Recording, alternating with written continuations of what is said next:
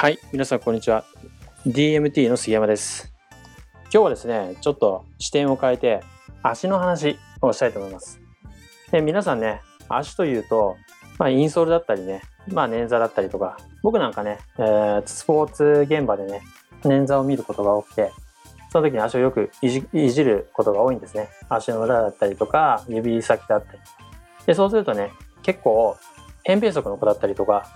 ハイアーチ。で、まあ、縦アーチがね、すごい高い子だったりとか、それがね、原因で、まあ、怪我なんていうこともね、結構あるんですよ。で、面白いデータっていうのがあって、それどこのデータかっていうと、アシックスなんですけども、これ題名がすごくて、アシックスが膨大なデータから分析した究極の歩き方みたいな感じ、ダイヤモンドオンラインってやつに載ってるんで、もしよかったら見てください。まあ、その中でね、面白いのがあって、足の一生は3つの時期に分かれるって書いてあるんですね。なんだこれみたいな感じですよね。足の一生なんてあるのかなみたいな。見てみると、3期に分かれるらしいんですよ。で、まず1期目が、まあ、0歳から18歳の頃まで、まあ、アーチですね。縦アーチ、横アーチがなんか完成してくる時期。で、20歳から40歳っていうのが、それをね、維持する時期らしいんですよ。で、50歳以降、だから50歳以降っていうのがアーチが崩れる時期なんですね。へーって思いましたよね。まあ、理由はともかく、このアシックスさんが今までもう足の専門家ですよね、アシックスなんて。その専門家の人たちが取った膨大なデータで、そういうことが分かってる。だから、まあ、ここには何て書いてあるかっていうと、まあ、子供の頃からね、しっかりした靴を履かあの履いた方がいいですよと。で、基本的に7歳頃までそのアーチが完成してるから、そこまで 3,、えー3歳から7歳の時期に、えっと、しっかりとしたアーチを完成させませんかっていう提案が載ってるんですよね。いや、うまいなと思いますよね。まあ、これでね、あの、子供の靴を買わせるみたいなね。実際、子供の靴って、この3歳か7歳の頃って、まあ、アシックスの靴はだいたい2、3000円ぐらいですかね、一足。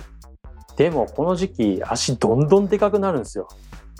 で、どんどんでかくなるから、どんどん買い替えないといけないと。で、しかもそれをアシックスでね、こういうデータが出てるからね、ぜひね、あの、アーチを完成させるためにね、やってくださいっていうのは、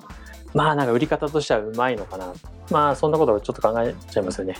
では、ちょっとそれは ちょっと置いといて、まあ、何が言いたいかっていうと、えっ、と、医療目線で見ると、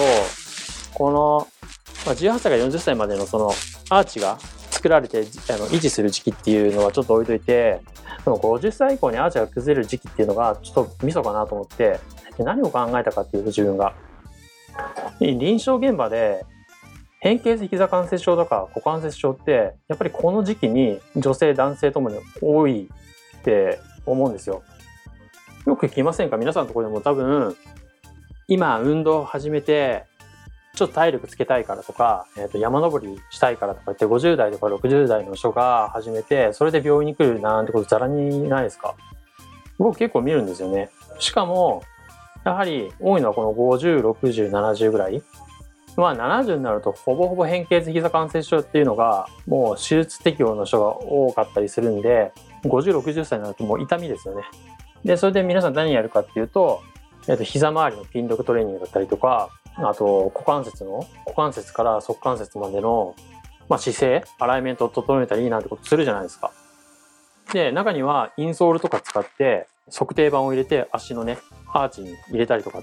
で僕測定板とかあんまり信じてないっていうかあんまり効果ないなってはっきり言って思ってる人間なんでそこまで測定板にあの興味を示さなかったんですね。でもですよ。でもなんですよ。このアシックスさんが取ったデータの50歳以降のアーチが崩れる時期っていうやっぱり側部の縦アーチと横アーチが続いて扁平足気味になるとやっぱり膝にね膝の内側に膝とか外側にまあいろいろありますよね。まあ、股関節の変形によってもなるんですけど、膝に痛みが生じるっていうのは、やっぱりなんかしっくりくるんですよね。で、アーチが崩れると、やっぱり、えっ、と、膝、股関節周りの筋力っていうのも使いづらい状態になるんで、となってくると、やっぱり側部からアプローチ。で、しかも、毎日使う靴の中に入れる、そのインソールだったり、そのアーチを抑制する、潰れないようにするっていう測定場に関することはやはり有用なのかなっていうふうに考えますよね。でこの事実を知ってるか知ってないかでおそらくこれを聞いてるあの皆さんどう思うか分かんないんですけど俺もなんか測定版やってみようかなとか足に関してもうちょっとしっかり評価しようかなっていうふうになってくると思うんですよ。ただこの事実を知らない時ってやっぱり既存の膝周りの筋力トレーニングだったりとか